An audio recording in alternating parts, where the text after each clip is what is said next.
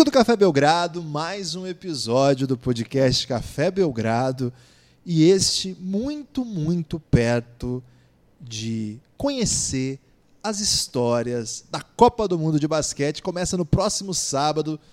Lucas, está pronto para o nível de presepada que vem por aí? Tudo bem?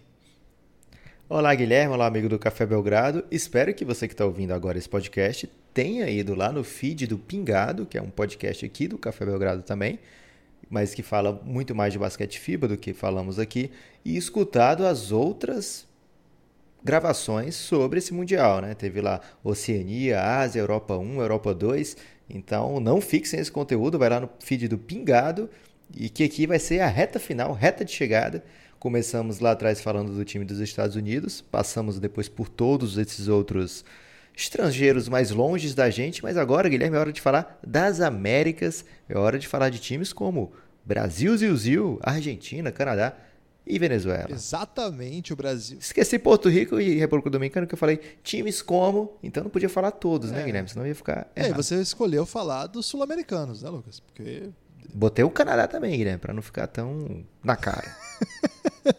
Ô Lucas, é, esse é o último podcast de prévia da Copa do Mundo, porque a partir do próximo já é caos instalado, caos instaurado, caos em todos os níveis, porque é a Copa do Mundo de basquete. Quem é fã de basquete sabe do que eu estou falando. É a primeira vez que a Copa do Mundo é, esperou cinco anos para acontecer. A última foi em 2014, então, por conta dessa esse rearranjo da FIBA, essa tentativa de implementar uma estratégia de calendário que tem eliminatórias do mesmo nível do futebol e também de colocar o Campeonato Mundial em ano que não competisse com a Copa do Mundo de futebol, fez com que o último Campeonato Mundial fosse é, cinco anos atrás. Né? A gente teve um intervalo longo, mas agora falta muito pouco, apenas algumas horas.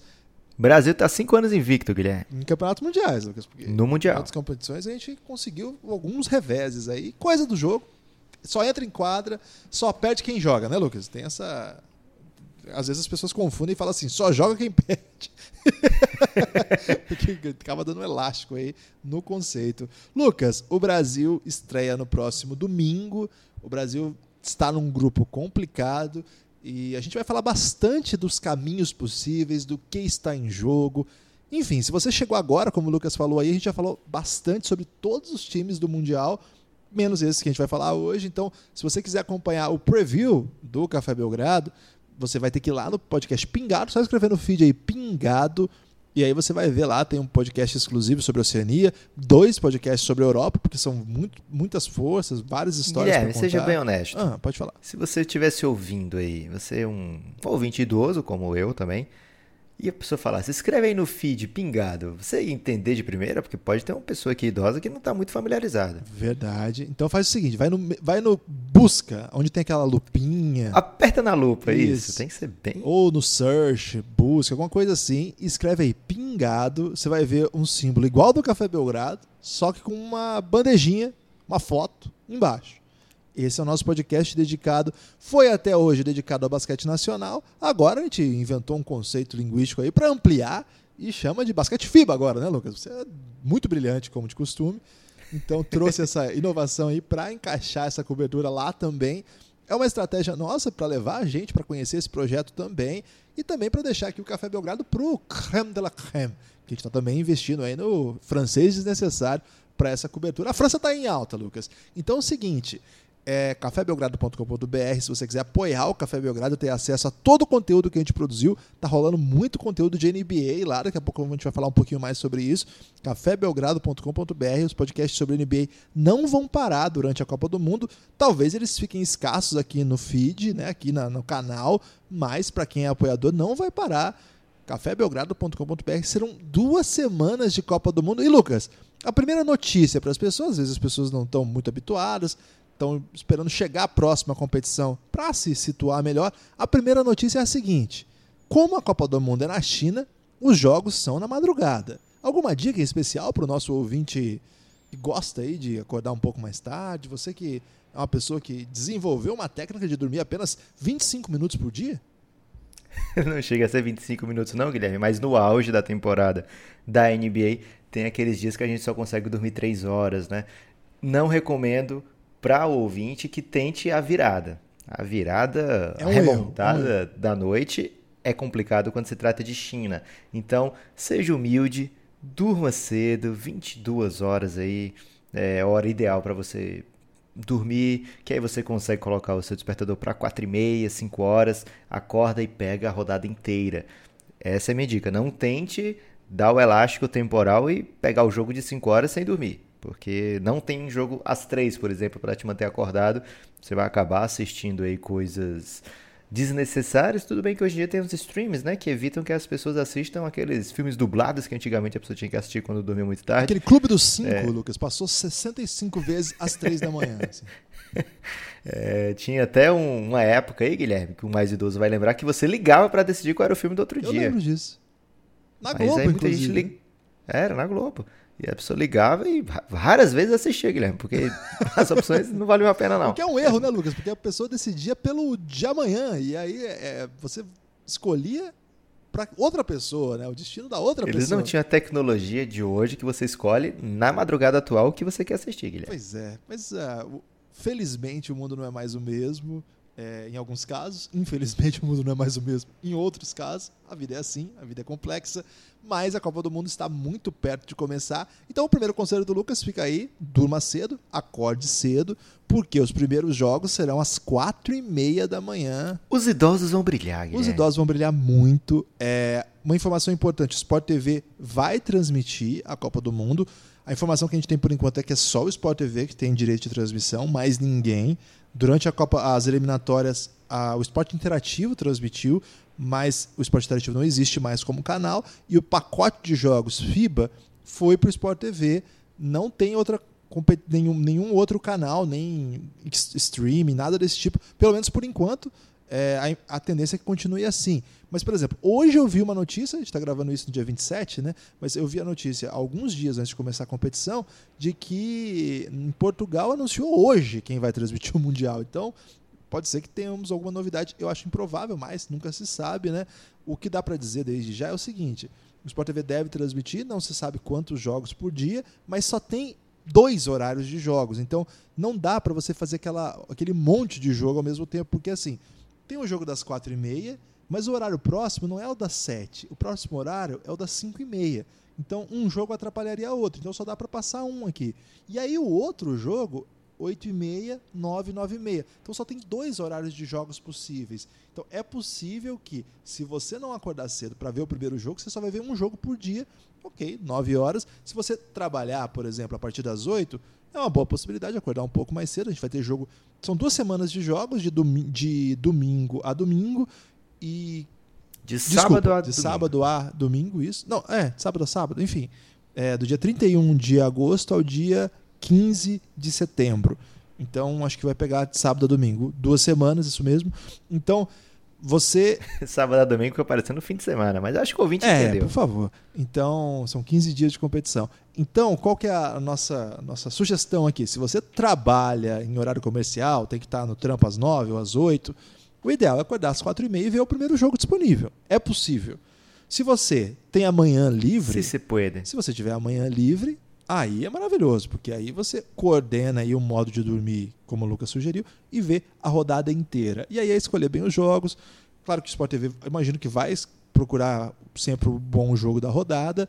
Quem é mais viciado quer ver tudo, tem um serviço pago só da FIBA. É, então é uma pena, né, que não tenhamos nenhum. Tem tanto canal aí para passar jogo, né? Não sei se vai, a Sport TV vai desenvolver alguma coisa de streaming durante a competição, de pelo menos disponibilizar os outros jogos. Essa informação não tenho mesmo. Ainda não tem, não está claro ainda. À medida que forem saindo os calendários de transmissões, a gente vai comentar aqui. A outra novidade, Lucas, é que nós vamos falar muito de Copa do Mundo durante esse Mundial. Vai ter podcast sinistro, vai ter muito podcast, né? É, mas aí não sei se chega a ser uma novidade, Guilherme. É, tem razão, não é uma novidade. Mas a novidade é que a gente vai falar muito de basquete e seleções. Vamos falar finalmente, então você quer começar por onde hoje, Lucas? Vamos começar de cima para baixo? Vamos lá da América do Norte? Ok. Sou contra, então, né? Porque a América do Norte sempre está levando vantagem aí contra os países do Sul. Mas... Você acha que é uma vantagem começar? A gente fala agora e o pessoal já vai esquecer quando ah, terminar o então podcast. Gostei.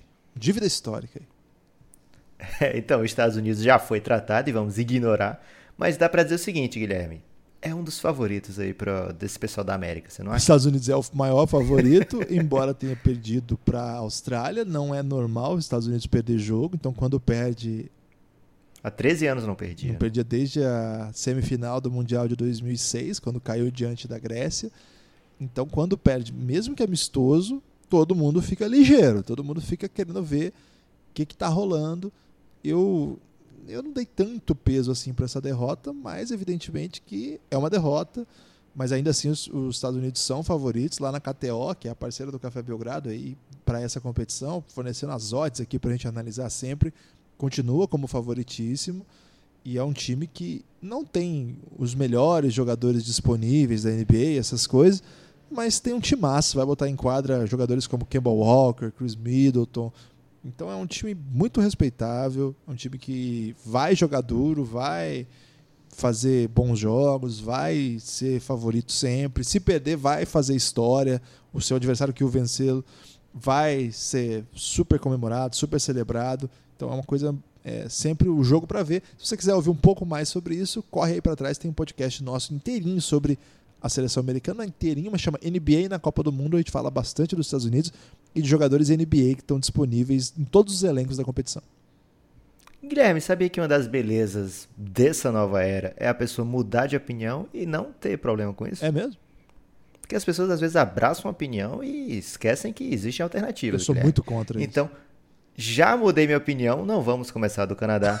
Vamos continuar o que a gente tem feito lá no Pingado, que é pegar o Power Ranking, o primeiro Power Ranking que o Sedentário Igor lançou, o Sedentário Igor funcionário FIBA, né? CLT da FIBA, ele listou os 32 times da Ah, na FIBA não caiu NBA. a CLT, não. Não. Ele listou os 32 times que vão disputar o Mundial em ordem de que ele acha do menor possibilidade de ser campeão para a maior possibilidade de ser campeão. A gente está tratando aqui, Guilherme, do primeiro Power Ranking que ele fez, porque quando a gente começou, ele sentindo o sucesso do Café Belgrado, ele decidiu bagunçar tudo e fez outro Power Ranking. Esse segundo a gente ignorou ne é, veementemente. Ele ficou revoltado que a gente o acusou de sedentário Igor e tentou, numa clara demonstração de mobilidade de raciocínio, se transformar no Cigano Igor mas não vai conseguir. Cigano Igor já tem, né, Guilherme? Tô ouvindo Mais de muito um, bem. inclusive. Então, o primeiro que vai pintar aqui, República Dominicana na 28ª posição, ou seja, uma chance pequenina de fazer barulho na NBA, segundo a primeira opinião do, do Sedentário Igor, desculpa. É, mas o grupo da República Dominicana tem dois times que são claros favoritos. A República Dominicana pode vencer e deve vencer a Jordânia, mas tem na companhia França e Alemanha. O que dizer da República Dominicana, Guilherme? Pois é, a República Dominicana é, não conseguiu reunir o melhor elenco disponível, o que já muda, evidentemente, suas possibilidades. Né? Se você imaginar que eles pod poderiam contar com Al Horford e Carl Anthony Towns, olha o tamanho disso que eu tô falando, né? Já seria um time dos mais badalados até agora. Não conseguiu. É, eles têm um ótimo técnico, Nestor Garcia, muito, muito bom, muito bom mesmo. Assim, um cara que entende demais de basquete, sempre faz o time jogar bem. Mas ficou muito pesado esse grupo, né? A, a França, evidentemente, é a super favorita, mas mesmo a Alemanha é um time que a gente já comentou bastante lá no Pingado. Por favor, vão lá, dê essa moral pra gente, que esse podcast ficou realmente assim, muito, muito estudo, muito detalhe. Se você quiser curtir mesmo essa Copa do Mundo, acompanhando os times, conhecendo os trabalhos, conhecendo o que esperar, é, realmente vale a pena. Então, como eles estão diante de duas equipes que estão tão melhores em talento eles têm um jogo, eles têm um jogo que, que eles vão tentar escalar a montanha aqui, que é contra a Alemanha. É, não é um jogo impossível de vencer, mas eu acho bem difícil. A gente acompanha bastante a seleção da República Dominicana, a gente é um, é um país que está próximo a nós, joga a mesma eliminatória que nós. Não é um elenco primoroso, né? Tem poucos jogadores internacionais, de fato, assim, alguns jogadores até que jogam na Europa, mas é, é bem abaixo, né? Então Tem o Luiz Monteiro, né, Guilherme? Aquele que estava no Blazers. É, o Luiz Monteiro um é interessante, né? Tem o Baez, que é um cara que jogava, joga bastante tempo na seleção. O Ronald Ramon, que é bastante conhecido aqui no cenário brasileiro. Conhecido aqui da NBB, é verdade. Então é um time veterano, né? Um time interessante, mas é, não, não, é muito difícil que eles consigam alguma coisa. Acho que a briga deles é outra, Lucas. Acho que a briga deles é uma vez que eles ven vão vencer a Jordânia, eu acho que deve acontecer isso mesmo eles ficam ali meio que com uma vitória esperando. Opa, falaremos disso, Guilherme, daqui a pouco, não dá spoiler. Tá, okay? mas assim, eles vão ficar com uma vitória esperando o que fazer depois, né? Porque, para quem não sabe, os times que passam, passam dois por chave, se enfrentam numa pré-oitavas de final, que na verdade já viram uma quarta direta. Então, nem tem oitavas de final direito, né, Lucas? É a falsa oitavas de final. E os que perdem, eles continuam jogando, pelo menos essa fase. Então, é uma novidade também é, pelo menos aqui para efeitos de classificação olímpica. Então, eles vão ganhar esse jogo aqui e vão para a próxima fase para ver o que, que vai dar. Mas a gente vai falar mais sobre isso. Continuando aqui, Guilherme, um time que está numa posição privilegiada do ponto de vista de sorteio. Venezuela aparece na 27ª posição, talvez aí um dos maiores das maiores apostas do Sedentário Igor. Venezuela está no grupo bem fraco, Está no grupo com Polônia, Costa do Marfim e a host China. O que, que dá para esperar, Guilherme? É, a Venezuela também é um time limitado do ponto de vista técnico. Né? Faz tempo que a Venezuela não produz grandes jogadores. Acho que o último foi o Graves Vasquez, que até já abandonou o basquete por uma série de lesões. O técnico da Venezuela era auxiliado Rubem Manhano, Fernando Duró foi to durante toda a passagem do Manhano pelo, pelo Brasil, foi o auxiliar dele, também estava lá com a seleção argentina, com o Manhano. Então é um cara que é super acostumado com esse nível de competição. O time da Venezuela também está cheio de cara que é matreiro, sabe, Lucas? Cara que sabe jogar é, nesse nível FIBA Latinoamérica. Então você tem Gregory Vargas, você tem Betelmi, você tem Graterol, que até jogou o último é, NBB, você tem Nestor Colmenares. É, mas tá entendendo? É um time muito assim, tem seu lugar. É um time que eu acho que joga muito bem. É um time que é, sabe como jogar o jogo. Mas eu acho que falta muito, né? É um time que definiu ah, os, os, seus 12 últimos, né? E ficou na lista final, por exemplo, um pivô que jogou o NBB recentemente, o Graterol, que não foi nem destaque, assim. Foi um cara que jogou pelo Lanterna e chamou a atenção. É, eu acho que é um time que vai ter bons jogos, mas que a grande questão aqui é, uma vez que o sorteio foi tão amigável, o caminho é basicamente ganhar da China como mandante. Esse jogo vai valer o segundo lugar da chave. Acho que Polônia nem é uma potência europeia, mas deve passar em primeiro lugar, porque China e Venezuela realmente são abaixo. A Polônia é um time, pelo menos, acostumado com esse nível de competição, um pouco mais alto. E aí a Venezuela tem uma oportunidade aqui já de avançar de fase. Né? Você ganha da China. Claro que não vai ser fácil, claro que a arbitragem vai ser favorável à China, Claro que os jogadores da China andaram fazendo bons amistosos aí. É verdade que a arbitragem deixa eles baterem pra caramba. Acho que isso não vai acontecer na Copa do Mundo. Eu acho que a Venezuela tá aí pelo sedentário Igor sendo elogiada, basicamente porque tem um caminho aí, é uma mamata, né, Lucas? Ela tá sendo ao contrário de elogiada, Guilherme. Colocaram aqui como a mais fraca do grupo. Ah, é a Venezuela?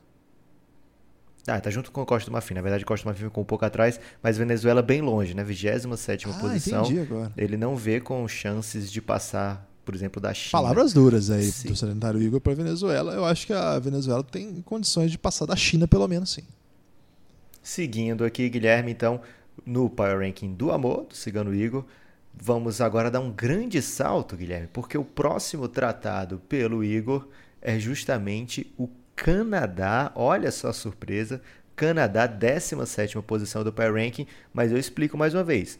Ele coloca aqui de acordo com o que ele acha de posicionamento na tabela. O que, que ele está dizendo com o Canadá 17 Ele lugar? não sabe o conceito é o... de Power Ranking, né? Que Power Ranking não é isso. ele está dizendo que o Canadá. Guilherme, o Power Ranking é, é dele. Você quer ensinar para ele como ele vai fazer o Power Ranking dele? Não eu é falei. Assim. É, então, o Canadá, na 17 posição, ele está dizendo o seguinte: é o melhor time que não vai passar de fase. E aí ele está dizendo que não vai passar de fase porque está no grupo com Lituânia e Austrália. É um hot take? Não, ele tá muito certo aí, o sedentário.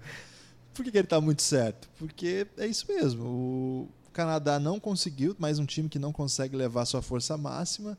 Esse deixou muita gente para trás, né? Uma pena, assim. Muita, muita gente boa que poderia compor esse time. Quando sai a convocação, a gente fica empolgadíssimo. E no final, né, Lucas? Um time bem modesto, né? Um time bom, várias peças interessantes, vários caras que jogam Europa aí, Kevin Pangos, é, Melviegin, você tem o Corey Joseph, que é NBA, Ken Burt, que é NBA, Brad Haslip, que mata muita bola, os irmãos Scrub. É que o Canadá tem jogadores que são é, players na NBA, sabe? Jogadores chaves, né? Jogadores como Jamal Murray. Olha só a chance de ter um Jamal Murray no Pois nesse é. mundial. Seria um dos principais jogadores do mundial. O- Tem, por exemplo, você pode não gostar do Andrew Wiggins, mas vai dizer que ele não seria um- uma baita peça para você ter no mundial jogando por Canadá. Então, é, é, o Tyrus Thomas é mais um que tira o nome, Kelly Olynyk. Então, são jogadores que têm. Olha o salário dessa galera, né? São jogadores bem pagos na NBA para jogar basquete. Tristan Thompson. É, eu falei Ty- Tyrus Thomas. Não sei de onde eu falei Tyrus Thomas, Guilherme, desculpa. É o Tristan Thompson que eu queria me referir. Então são jogadores que recebem grandes salários na NBA, são jogadores acima do valor, que recebem acima do valor médio da NBA e que o Canadá não consegue levar para esse Mundial. É lamentável, assim. Então, é, eles vão ter o Nick Nurse no banco, né? O atual técnico campeão da NBA. Uma história legal de acompanhar. Vão enfrentar adversários que vão chegar no jogo contra ele com favoritismo. A Austrália é melhor que o Canadá, é com quem eles vão abrir o campeonato já no dia primeiro, no domingo. É um jogo que tem que ver. Tem até que ver se o Brasil não vai jogar na mesma hora, porque é seria muito triste, né? Porque esse jogo é um jogaço. É, Depois eles vão enfrentar a Lituânia no, no jogo seguinte já. Então é possível que eles tenham a primeira vitória já eliminados, né? Eliminados não, porque tem uma outra questão em disputa, a gente vai falar daqui a pouco a respeito. É, Agora o Canadá vai tentar alguma coisa, Lucas. Não tem a chance de crime que você criou lá no- nos podcasts do Pingado? A chance dele de crime aqui seria eliminar a Austrália ou o Canadá. Isso não está dispensado. Austrália ou o Canadá? não, desculpa, Austrália ou Austrália ou Lituânia. Lituânia. Seria um homicídio eliminar o É, um Canadá. suicídio. na Ou um verdade. suicídio. Então, eu acho que a chance que eles têm é ganhar um desses jogos aqui. é, um desses jogos que ele vencer já serviria, né? Então não está descartado isso, mas a tendência... Tanto é, Guilherme, que lá na KTO, inclusive se você quiser é, ser um apostador, na KTO você usa o- o cupom Belgrado20, que você ganha 20% em free bets, não é isso, É Guilherme? isso aí. Lá na KTO, o Canadá é cotado como a nona força do Mundial, né? O nono favorito para chegar no a ser campeão. E o Igor, ele para justiça seja feita, ele fala no Power Ranking que tem o talento top 10, mas um grupo que vai provavelmente deixá-lo de fora da grande festa. É, isso aí, você vê que a gente acabou de comentar as possibilidades da Venezuela, né? Num grupo bem mais acessível. No, enquanto isso, a gente está falando de um time que poderia fazer uma campanha bem digna, totalmente encurralado. Logo começa o campeonato tendo que jogar a vida já. Então é uma pena, mas faz parte, né? Melhor eles do que nós, Guilherme. Seguindo então, vem o nós, justamente nós, no Power Rank do Igor. Ele coloca o Brasil com a 13 terceira posição. 13 terceiro seria mais ou menos passar de- da primeira fase e cair na segunda fase, né? Diz que o Brasil é um time muito experiente, no sentido de que tá velho.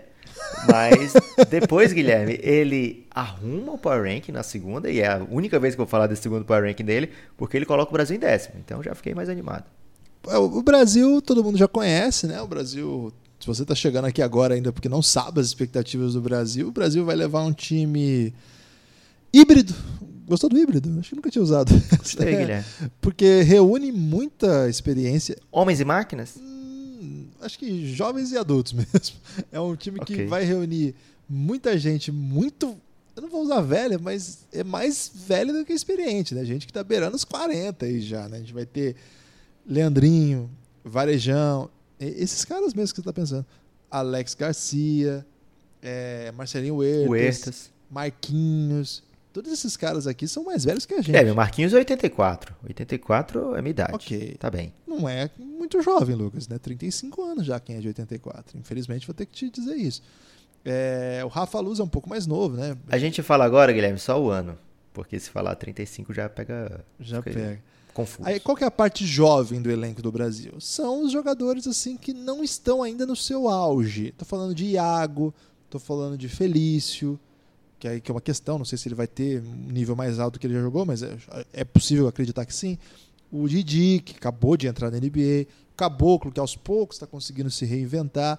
Então é um time, o Augusto, que já está um pouco mais há mais tempo, né? Talvez já tenha passado um pouco do, do auge. Mas enfim, é um time que não é não está na timeline adequada. O Brasil, a timeline adequada do Brasil era 2010, 2012.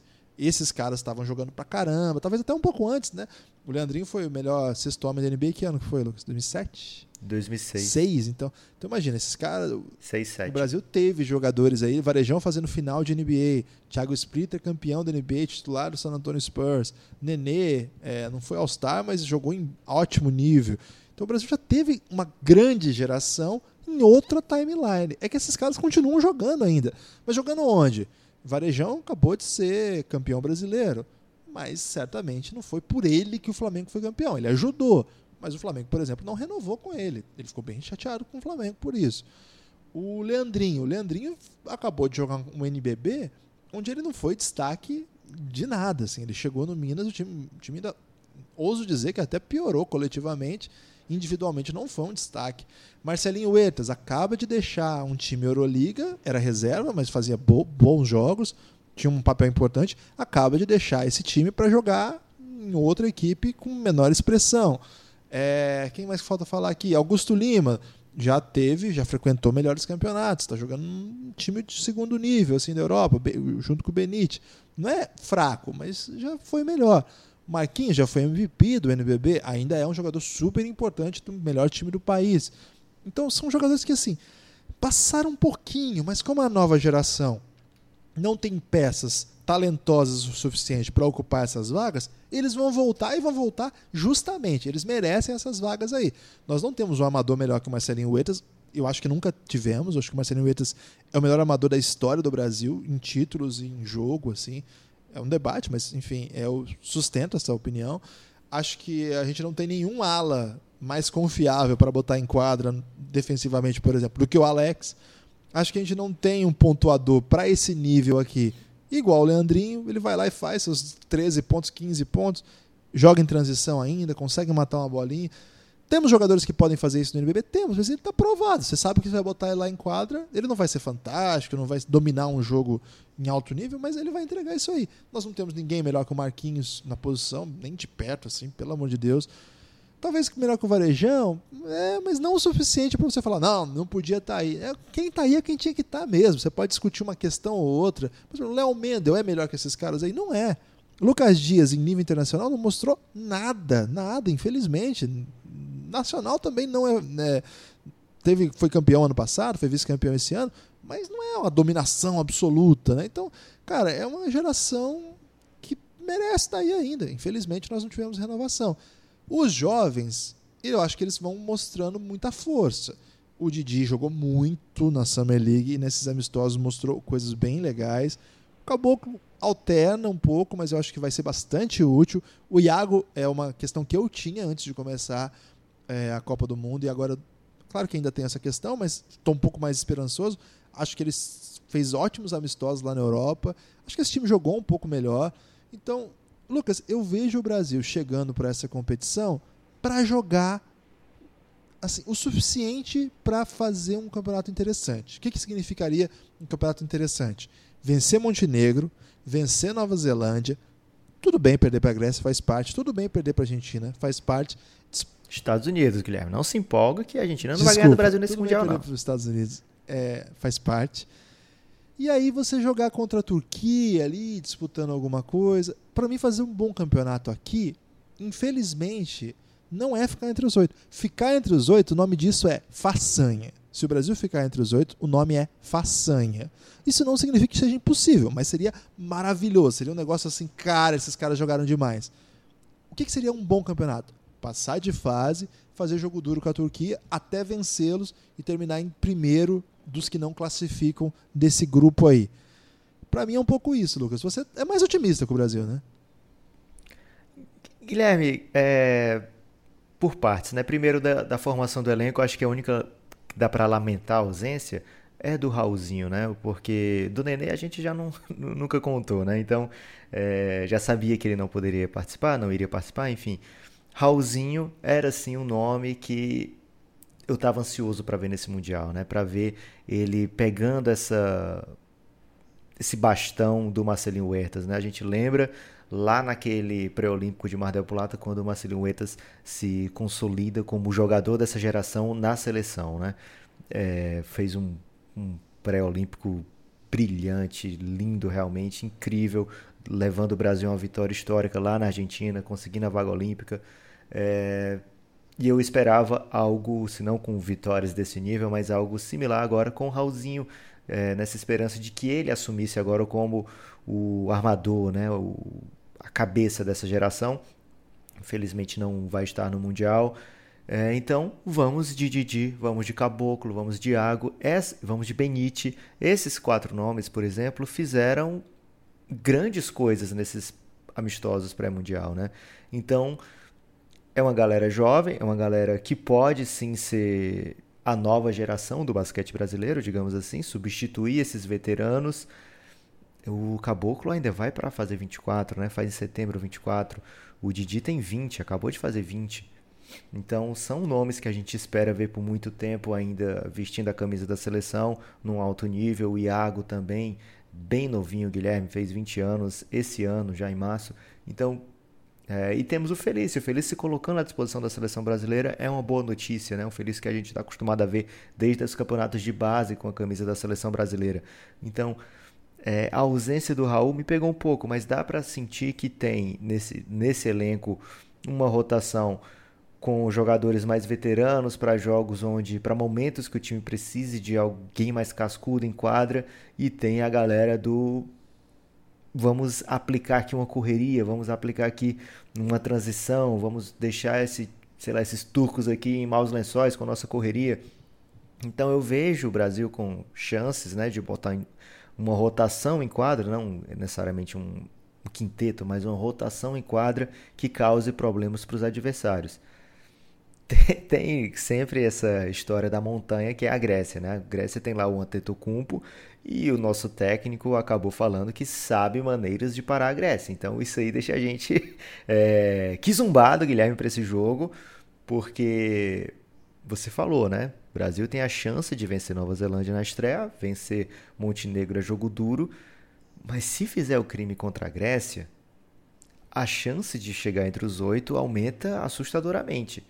Então tem esse jogo contra a Grécia e o nosso técnico realmente tem autoconfiança de dizer por aí que é capaz de vencer a Grécia, então não tem por que a gente não achar que é possível. Tem como a gente duvidar, Guilherme. A gente achar que ele está falando loucuras, mas não tem como a gente achar que não é possível, né? Se ele está dizendo que E o mais louco. Ele já venceu a. Ele já venceu o grego, né? Num outro momento da ele carreira tinha, do Yannis. Ele tinha um time mais interessante nas mãos. Né? Sim, ok. Mas assim, em outro pra quem momento não sabe, ele foi técnico da seleção da Sérvia. Isso, e venceu o Yannis no jogo da Eurobasket, né? Não era Croácia, Guilherme? Era Sérvia, né? Era Sérvia. Agora eu tô meio elástico. É Croácia, pô. Ele é croata. Ok. Então, o... com o elenco da Croácia, ele conseguiu vencer o Yannis num momento que ele ainda não era esse jogador de hoje, melhor jogador do mundo na atualidade, pelo menos votado como MVP da NBA. Então, é, temos essa expectativa para o jogo da Grécia. Não devemos esperar uma vitória contra a Grécia, como o Guilherme falou. Vencer um jogo desse aí seria uma grande façanha. Eu diria até, Guilherme, vencer a Grécia e não ficar entre os oito, ainda assim, foi muito além do que se espera, do que se pode cobrar desse time do Brasil. Então, é um mundial que a gente vai pensando em outra coisinha que a gente vai já já falar sobre isso. Pegamos, infelizmente, um cruzamento muito injusto, né? Os grupos de E a H são bem desregulados com os grupos de A a D. Então, se o Brasil cai numa chave como Porto Rico, que eu até pulei, Guilherme, que era para ter falado de Porto Rico já.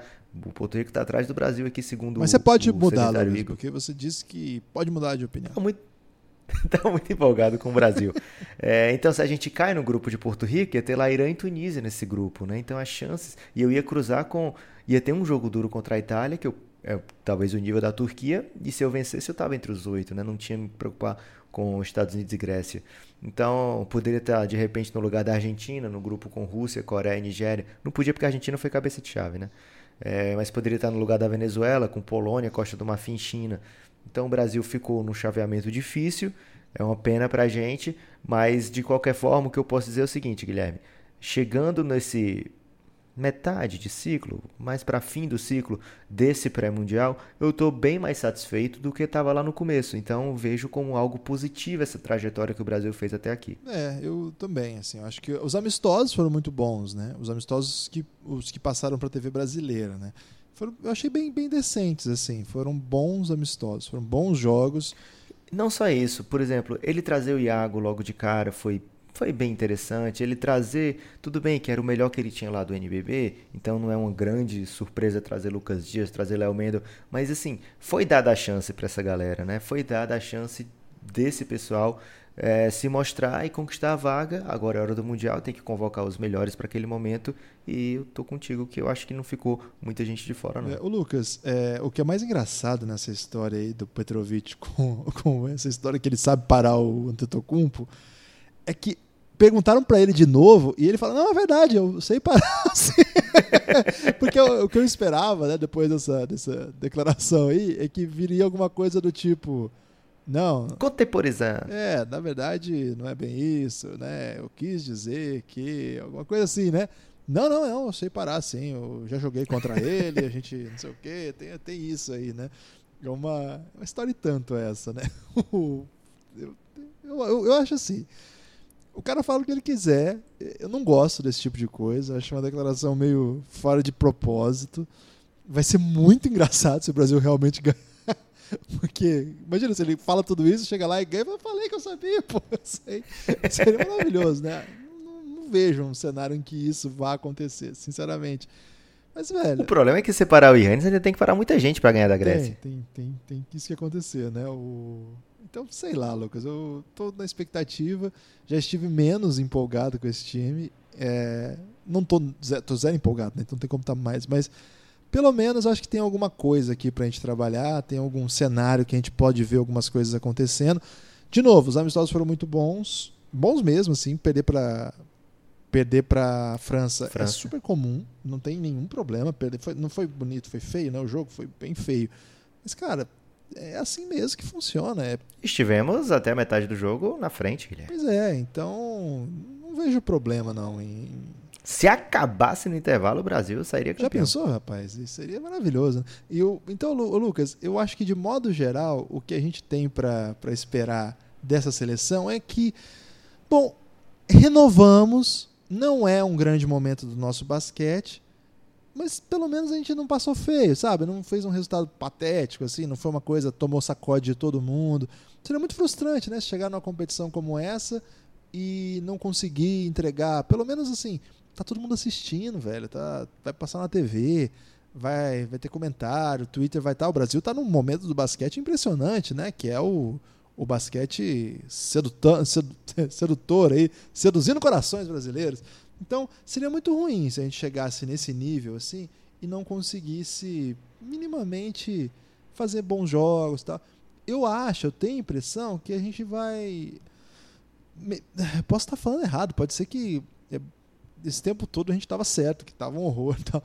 Mas eu, eu tenho boas expectativas assim, de que pelo menos a gente pode sonhar em fazer um bom papel assim não é pedir muito, né, Lucas? Vamos fazer um bom papel. Guilherme, você é otimista, é um dos caras mais pessimistas que eu já vi. Você achou que eu peguei pesado ainda?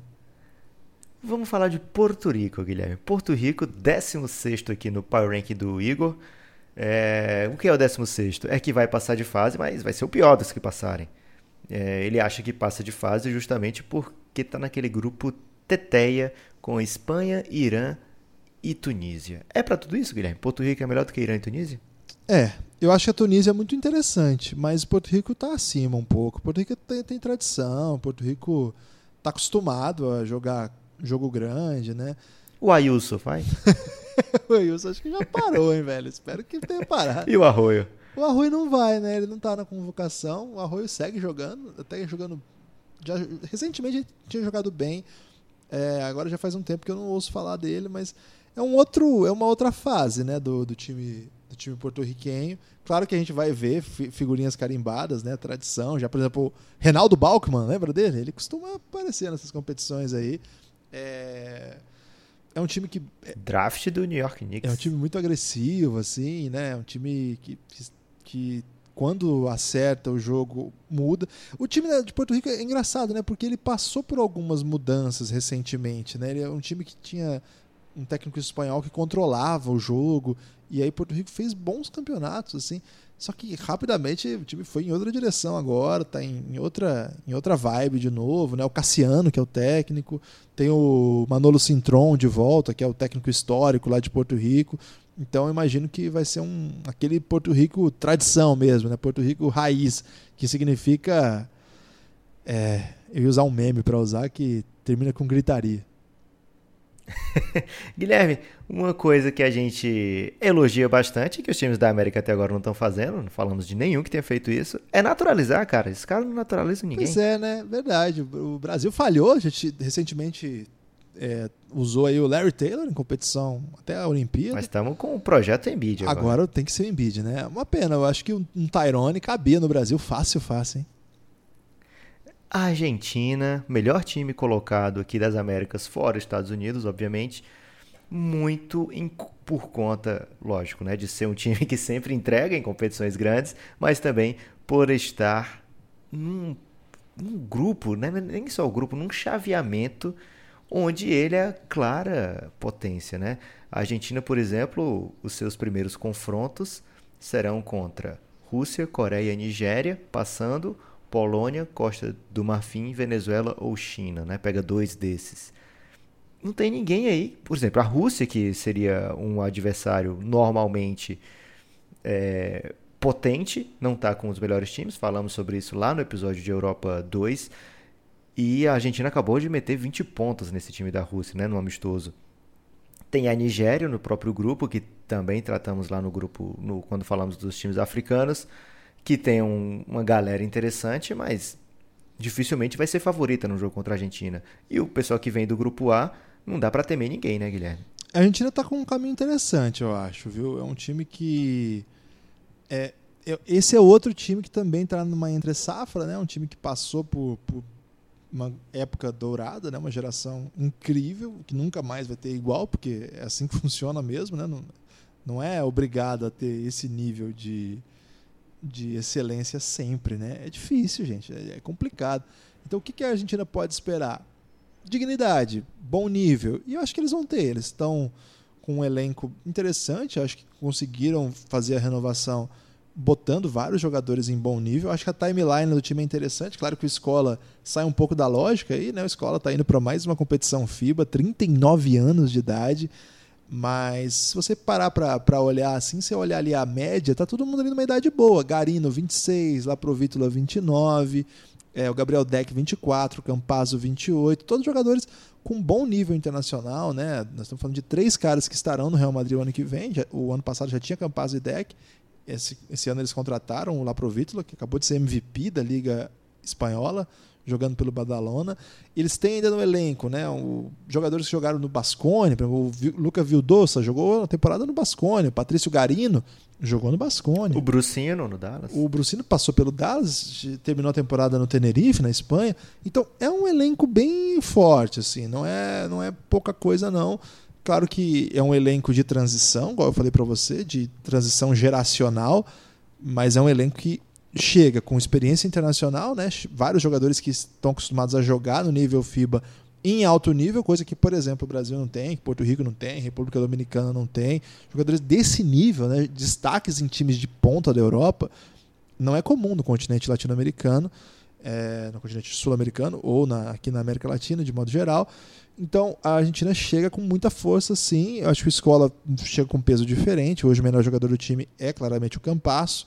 Mas a escola é o escola, né? O escola numa noite ele é uma máquina de fazer pontos. Ele se preparou muito para esse mundial. Tem uma matéria bem legal, assim que, que a Folha saiu.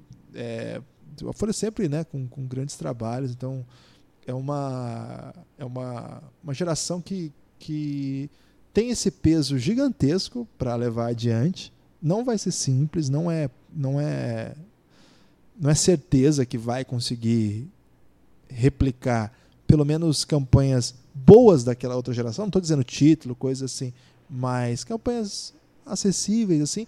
Mas como a geração passada deixou de legado, inclusive boas posições no ranking da FIBA, até isso ela, ela ajudou, a geração passada ajudou essa nova, né? Olha aí que oportunidade gigantesca, né? Você vai enfrentar. Claro que a Nigéria não é fácil, a gente tem outras possibilidades de times mais acessíveis, mas ok, cabeça de chave, vai enfrentar, se passar, né? A gente acredita que vai vencer, um desses dois pelo menos deve vencer, ou Rússia ou Nigéria. Vai enfrentar um grupo acessível, chances reais de emplacar entre os oito, e isso automaticamente traria junto uma vaga, né, Lucas? E aí, Guilherme, falando em chance de crime, a Argentina chegando entre os oito, eles vão ter um jogo possivelmente contra a Espanha. A Espanha acabou de vencer a Argentina no, nos amistosos, num amistoso. Mas, cara, é basquete, basquete FIBA, coisas mais estranhas já aconteceram. Então, não existe, assim, como dizer que a Argentina não vai estar no top 4. Olha só o que a tabela fez com a Argentina. É. Né? A Argentina chega para esse Mundial, não chega como uma grande potência como nos últimos anos, mas vai jogar por um jogo.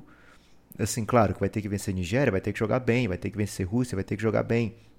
Mas existe a chance de fazer um jogo excelente apenas e sair como um top 4 desse Mundial. Seria gigante para a Argentina. E agora, Guilherme, a gente ficou circulando esse assunto o tempo todo sobre algo a mais em disputa nesse Mundial e é Olimpíada do Japão, né? Se no Mundial teve um inchaço de seleções, são 32 agora nesse Mundial, as Olimpíadas vão continuar com o seu seleto número de equipes, 12 seleções apenas, como de costume.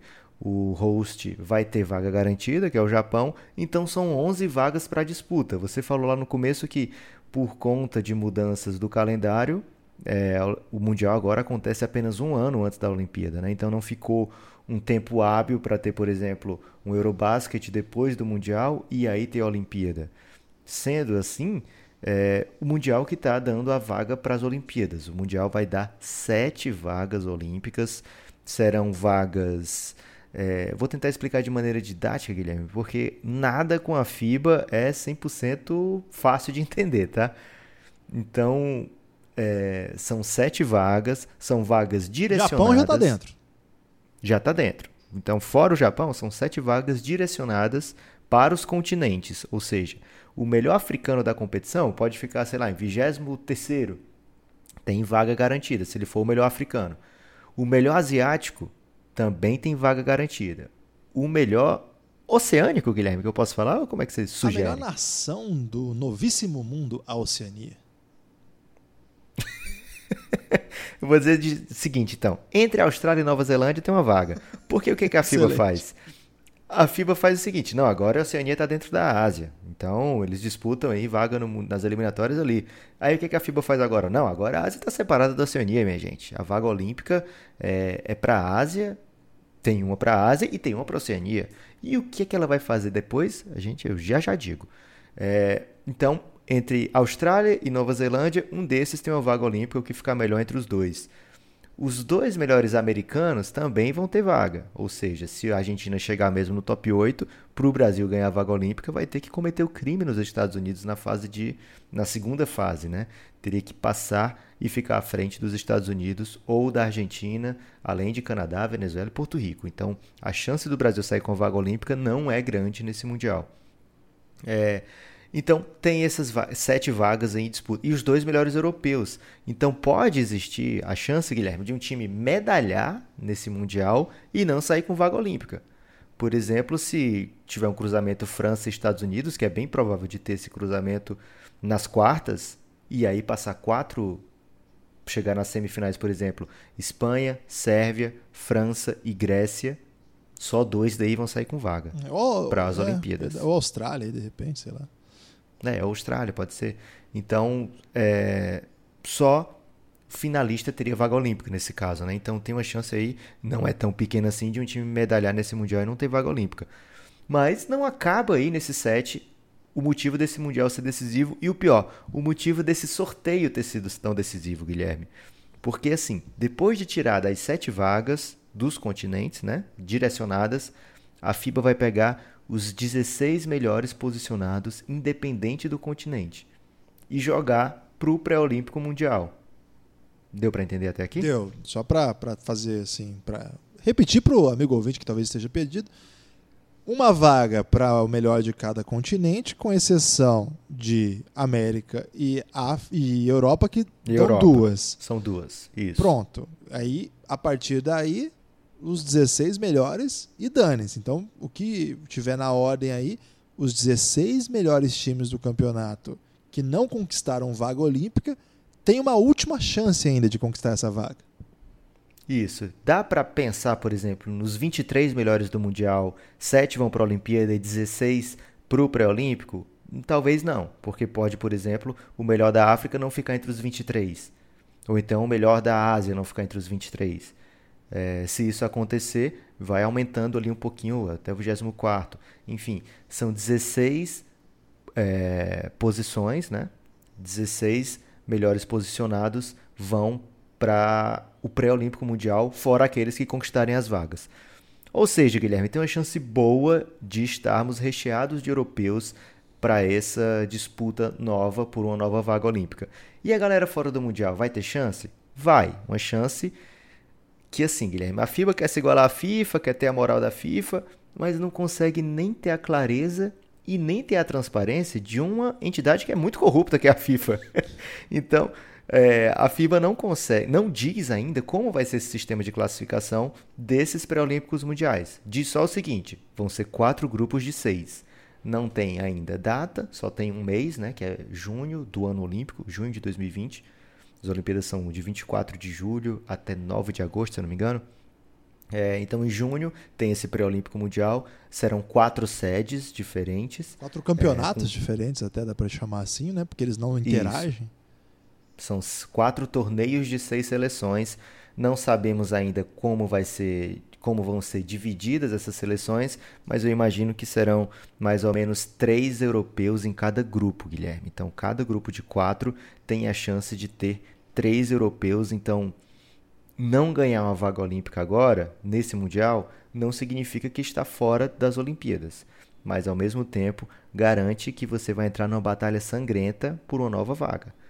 Digamos que é possível ter grupos com um super europeu, como, sei lá, Espanha ou Eslovênia, um europeu médio, como Itália, no mesmo grupo, e ainda um europeu lado B, como Montenegro, e você junta aí um africano, sei lá, o Brasil e, e, um asiático, estaria formado um grupo de seis, onde apenas um sai com a vaga olímpica. Não é moleza, né, Guilherme? Não. É, eu acho que essa é a, a principal ambição dos times que não disputam grandes coisas na competição, e acho que é um caso do Brasil, é tentar beliscar uma vaga olímpica mediante derrota dos seus adversários. Acho que a maior, a maior torcida é essa mesmo. Assim. O que, que, o que, que a Nova Zelândia pode sonhar nessa Copa do Mundo? Cara, a Nova Zelândia não vai ser campeã, mas ela pode torcer para a Austrália tropeçar e, de repente, ela vencer Brasil e Montenegro. Vamos dizer que esse não é o mundo mais impossível para a Nova Zelândia chegar à Copa do Mundo, à Olimpíada. Olha, pra, se eu fosse neozelandês, eu tentaria de tudo aí para montar o melhor time possível. Eles não conseguiram. Mas imagina uma chance dessa? Tem que ganhar no Brasil ou Montenegro. Torcer para um Canadá bem derrotar a Austrália, que você está na Olimpíada, cara. Qual outra chance que a Nova Zelândia tinha de estar na Olimpíada é, com a Austrália em tão bom nível, né? Então, por exemplo, o Brasil. O Brasil, a gente lembra a dificuldade que foi para a melhor geração dos últimos tempos do basquete brasileiro conquistar a vaga olímpica. Uma veio em quadra, outra veio para o país sede, e a gente teve alguns fracassos, né? Sydney, é, desculpa, Sydney, Atenas e Pequim. O Brasil ficou fora de três Olimpíadas consecutivas com um monte de jogador de NBA. Em 2000 não tinha NBA ainda. Mas é uma geração também de transição, mas ok, enfim. Olha agora, o que, que o Brasil precisa para estar na Olimpíada? Nesse cenário aí, você não precisa ganhar da Argentina, que é o nosso carrasco. Você precisa torcer para a Nigéria fazer isso para gente. É, o cenário ideal para o Brasil seria o quê? Rússia e Nigéria passarem de fase e aí o Brasil passar de fase, é, e aí você vai torcer, sei lá, para Porto Rico não ter mais vitórias do que você, e Canadá não passar de fase, Venezuela não ter mais vitórias do que você. Então, não é impossível o Brasil conquistar essa vaga, mas depende, Mesmo, é bem difícil. mesmo campanha mais ou menos, né? É, o Brasil passando de fase, ele já garante pelo menos a vaga no pré-mundial, no pré-olímpico mundial. É, a Argentina passando de fase já deixa mais ou menos o Brasil sem chance da vaga direta, a não ser que o Brasil consiga cometer o crime em cima dos Estados Unidos. É, então o Brasil tem algumas alternativas, né? Ir pro pré, conseguir a vaga direto, torcendo contra todo mundo, e aí é a nossa melhor chance. Vamos lá torcer contra a gente. é bom nisso aí, Lucas.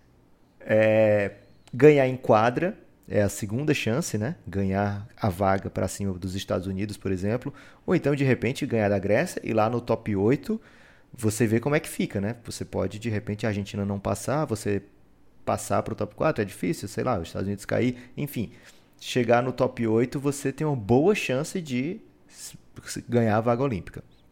É, não tendo isso aí, vai para o pré-mundial. Para chegar no pré-mundial, você tem que não ser extremamente peba. Como é extremamente peba? Extremamente peba é o Brasil ficar do 24 para cima na classificação. Para o Brasil pegar uma 24 posição, ele tem que não passar de, de fase.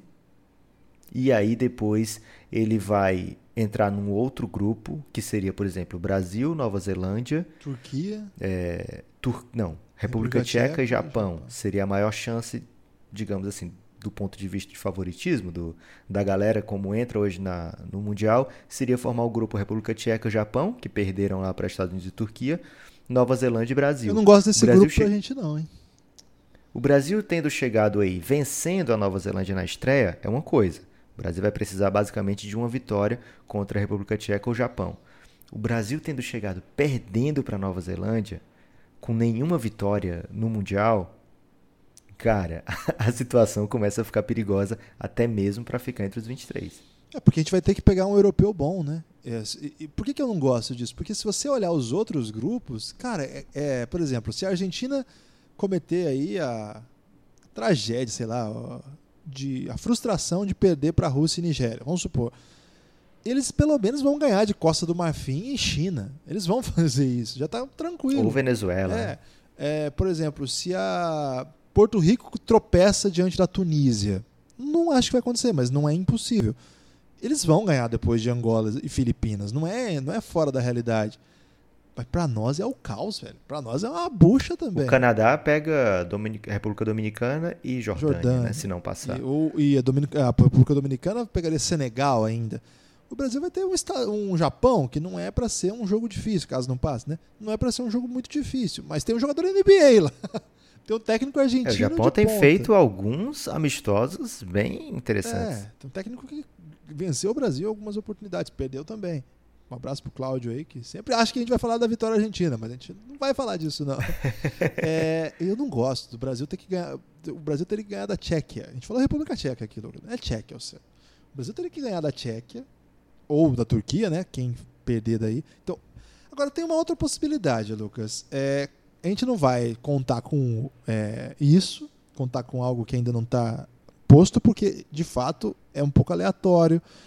Mas mesmo se o Brasil não conquistar a vaga pro pré-olímpico mundial, ainda tem a raspa do tacho ainda, não tem? Ainda tem a raspa do tacho, que o que é? Dois times de cada continente que a FIBA vai chamar.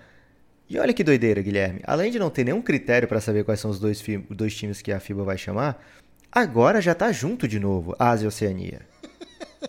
Cara, Você é uma eles... espécie de pangeia acelerada nesse né, movimento.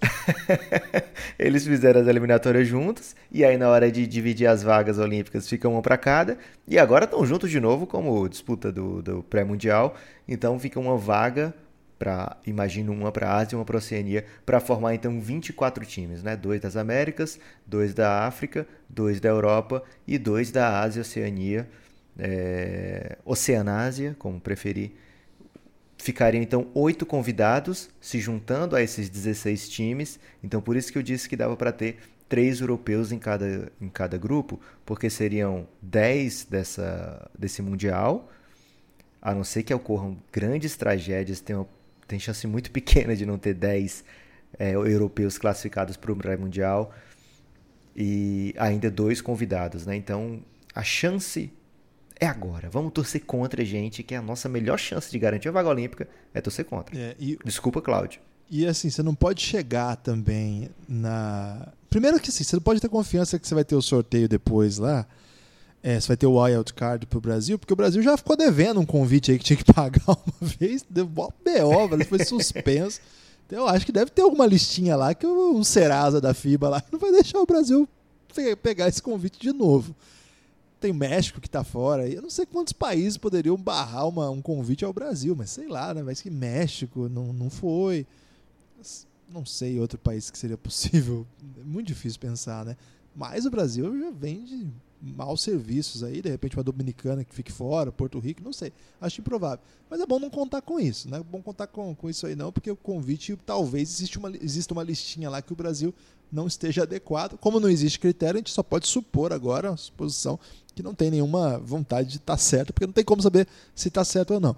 Então é o seguinte, Guilherme, você tinha listado mais ou menos aí o tanto. É, é, tá sendo tudo meio nas coxas que a FIBA tá fazendo, né? Fez o, o- as eliminatórias, que a gente elogiou aqui, esse novo sistema, mas pra Olimpíada ficou um pouco esquisito, né? É, depois de muito tempo, temos uma boa chance de grandes jogadores não terem a chance sequer de disputar a disputa pela, pela Olimpíada, né? Então, é, da Europa, vão ter 12 europeus, digamos assim, é, é a conta que eu fiz, vão ser 12 europeus no pré-olímpico mundial, mas mesmo assim, só são dois fora do mundial. E você listou pra mim alguns times que você fica, caramba, só dois daqui. Falei o nome de gente que vai estar fora das Olimpíadas. É, por exemplo, a Eslovênia e a Croácia, eu imagino que seriam os convites óbvios, assim. Tem, Os convites que você faria, Sim, né? é e que time de o atual campeão do Eurobasket, um, um time que já medalhou em Olimpíada, super tradicional. Mas isso aí já bota de fora, por exemplo, se foram esses dois, significa que todos os outros que não foram para a Copa do Mundo estão fora. Aí eu tô falando de time tipo Ucrânia, que já fez campeonato muito bom, Bélgica, que tem gente interessante, Bósnia, que jogou a Copa, as eliminatórias com Nurkic, por exemplo. É, Israel, que tem uma liga super sólida, super desenvolvida, acabou de ser campeão no Sub-20, uma geração bem interessante, que seria bem legal de vê-los disputando. Tem um lobby poderoso aí, financeiro e tal. Não sei como é que ficaria. Esses times não podem nem disputar aquele pré-olímpico mundial, né, cara? Isso se não tiver ainda algum europeu que fique fora. A gente acha que não vai acontecer isso, mas vai saber, né, Lucas? Então é uma situação bem, bem temerária, né, da, da- desse, dessa competição. Eu não sei, eu acho que A Finlândia, também. tem um Finlândia, belo é verdade, time, né? jogou, fez bons jogos aí, né? Pô, é, é meio lamentável, eu acho assim. Pelo menos a Grã-Bretanha, que, pô, não é uma potência. Grã-Bretanha tem a chance de colocar muita gente da NBA Tem, jogar. muita gente que tem cidadania, até aquele projeto olímpico que eles fizeram quando jogaram em casa, trouxeram alguns caras interessantes. Então, assim, é uma. É, é bem o que você falou mesmo, é um negócio meio improvisado, é um negócio meio. Vamos aí que vai dar certo. É uma pena, essa parte é uma pena. Ficou. Mas isso, tirando assim, a gente, a gente tá criticando, não gosta que as coisas estejam nesse nível. Mas tem o retrogosto dessa ideia aí, Lucas, que é o seguinte. Tem. Qual que é o retrogosto? Todo jogo do Mundial vai valer muito. Todo jogo vale pra caramba. Por quê? Porque, velho, é, se não tá valendo uma coisa, tá valendo outra. Se não tá valendo vaga é, na competição mesmo. Ah, Letônia, esqueci da Letônia, que acabou de fazer uma puta É, Porzingis. Eurobasket, tem um Porzingis, tem um monte de moleque bom pra caramba, também tá fora, né? Eu sabia que tava esquecendo de alguém importante. Mas não falei, por exemplo, de Geórgia, não falei de Hungria. é, Macedônia. Macedônia. Macedônia. de vez em quando, eles naturalizam um americano muito caótico. Muito bom. né? É um time da, da antiga Yugoslávia, então sempre tem, tem potencial de botar time grande em quadra. A Suíça, Lucas, por exemplo, que é um timeco, muito fraco, mas acabou de ganhar lá um- uma sessão para disputar a Eurobasket, a pré-Eurobasket, na verdade, e tinha o Clint Capelá jogando. Isso aí, ah, mano, uma, uma generalizada chutando de três. Você chegou a ver esse vídeo aí que o Gobert postou ou não? Que o, Capela chutando de três lá no Eurobasket prévia, prévia do Eurobasket. ele falou assim: pra mim o verão acabou. O Gobert postou isso aí. Então, É, e tem o, o- Caramba, eu ia falar um time agora totalmente caótico, que é Portugal, Guilherme. Temos ouvintes em Portugal, não ouvintes em podemos Portugal. então ignorar o basquete português. é, acho que agora você foi um pouco lusófono, mas tudo bem, vou, vou topar então Portugal. Acho que agora já ficou um pouco, tudo bem ficar fora, mas tudo bem. É, mas sim, muita gente muito boa não vai ter nem a chance de disputar esses pré-olímpicos específicos aí, né? Enfim, eu acho que isso foi um pouco. Acho que quando eles estavam fazendo o planejamento, eles evidentemente sabiam desse risco, mas eles meio que falaram: ah, vai lá, vamos aí, vai dar certo, deixa, é, paciência. É um risco. Então vai ter disputa, além dos jogos óbvios, né, que vão dar o título, vai ter disputa, por exemplo, de quinto a oitavo, é, vai ter disputa de 17 a 32. O único que não disputa mais, Guilherme, depois de eliminado, é quem passa de fase e perde. É, por exemplo, o Brasil passando de fase e perdendo na próxima fase, não vai ter disputa ali do nono ao décimo sexto. Caramba, que triste. Quer dizer, é. não sei se é triste não, porque assim, enfim, muita história boa para acompanhar, muitos campeonatos dentro do mesmo campeonato. É o tipo de campeonato que, assim, é a nossa Copa do Mundo. A gente é do basquete, eu sei que a nossa Copa do Mundo de verdade que a gente mais fala é NBA, porque é todo ano, né, Lucas? Mas e é onde estão os melhores jogadores, é onde todo mundo para. E matemática de verdade é a Olimpíada até agora. É, mas essa, esse campeonato tem tanta coisa envolvida, né? Tanta história para acompanhar. Temos super estrelas, né? Já falamos bastante sobre isso nos outros podcasts, né? Por exemplo, a gente já tem Antetokounmpo, tem Jokic, tem o time inteiro dos Estados Unidos que é de jogador de NBA, vai ter jogador, vai ter o Brasil com chance de jogar jogo, é legal isso, né? O Brasil vai ter chance de ganhar, vai ter chance de perder também, mas vai estar tá lá jogando, então eu gosto assim da, das possibilidades, Lucas. Eu estou muito animado para esse campeonato, tô é, a gente está encerrando, vamos dizer assim, esse nosso período né, de preparação. A partir do próximo podcast já é caos instalado, caos. Já, já é pré-competição, já tá. A gente vai soltar o primeiro podcast antes de começar a Copa do Mundo e aí vamos numa jornada insana. Esperamos que vocês estejam conosco. Se você é muito fã de NBA e não vai aguentar esse tempo todo que a gente não vai falar de NBA, acabamos de soltar um podcast de NBA aí do, do nosso projeto Quem Te Viu, Quem Te Vê, e lá fechado para os apoiadores do Café Belgrado não vai parar. Tem mais de 80 horas de conteúdo, cafébelgrado.com.br. E Lucas, antes de encerrar, eu preciso que você conte para as pessoas onde será o melhor lugar para torcer pelo Brasil nessa Copa do Mundo. Guilherme, essa é uma pergunta capciosa, porque, sinceramente, eu não sei. É no Giannis, Lucas. Ah, ok. É porque você fala lugar e o Giannis transcende essa restrição física. Eu pensei que eu eu ia convidar os ouvintes para minha casa, Guilherme. Eu ia falar: olha, não vai ter muita coisa não, não cabe tanta gente, mas vou torcer animadamente lá. Ia também dizer KTO, mas KTO, por mais que a gente ame o Brasil e ame ganhar um bom dinheiro aí, Guilherme, apostando de repente, não é muito saudável. Não recomendo você apostar em quem você torce. Nunca, nunca recomendo isso. Apostar em quem você torce é triste porque se você perder, você perde duas vezes, Guilherme.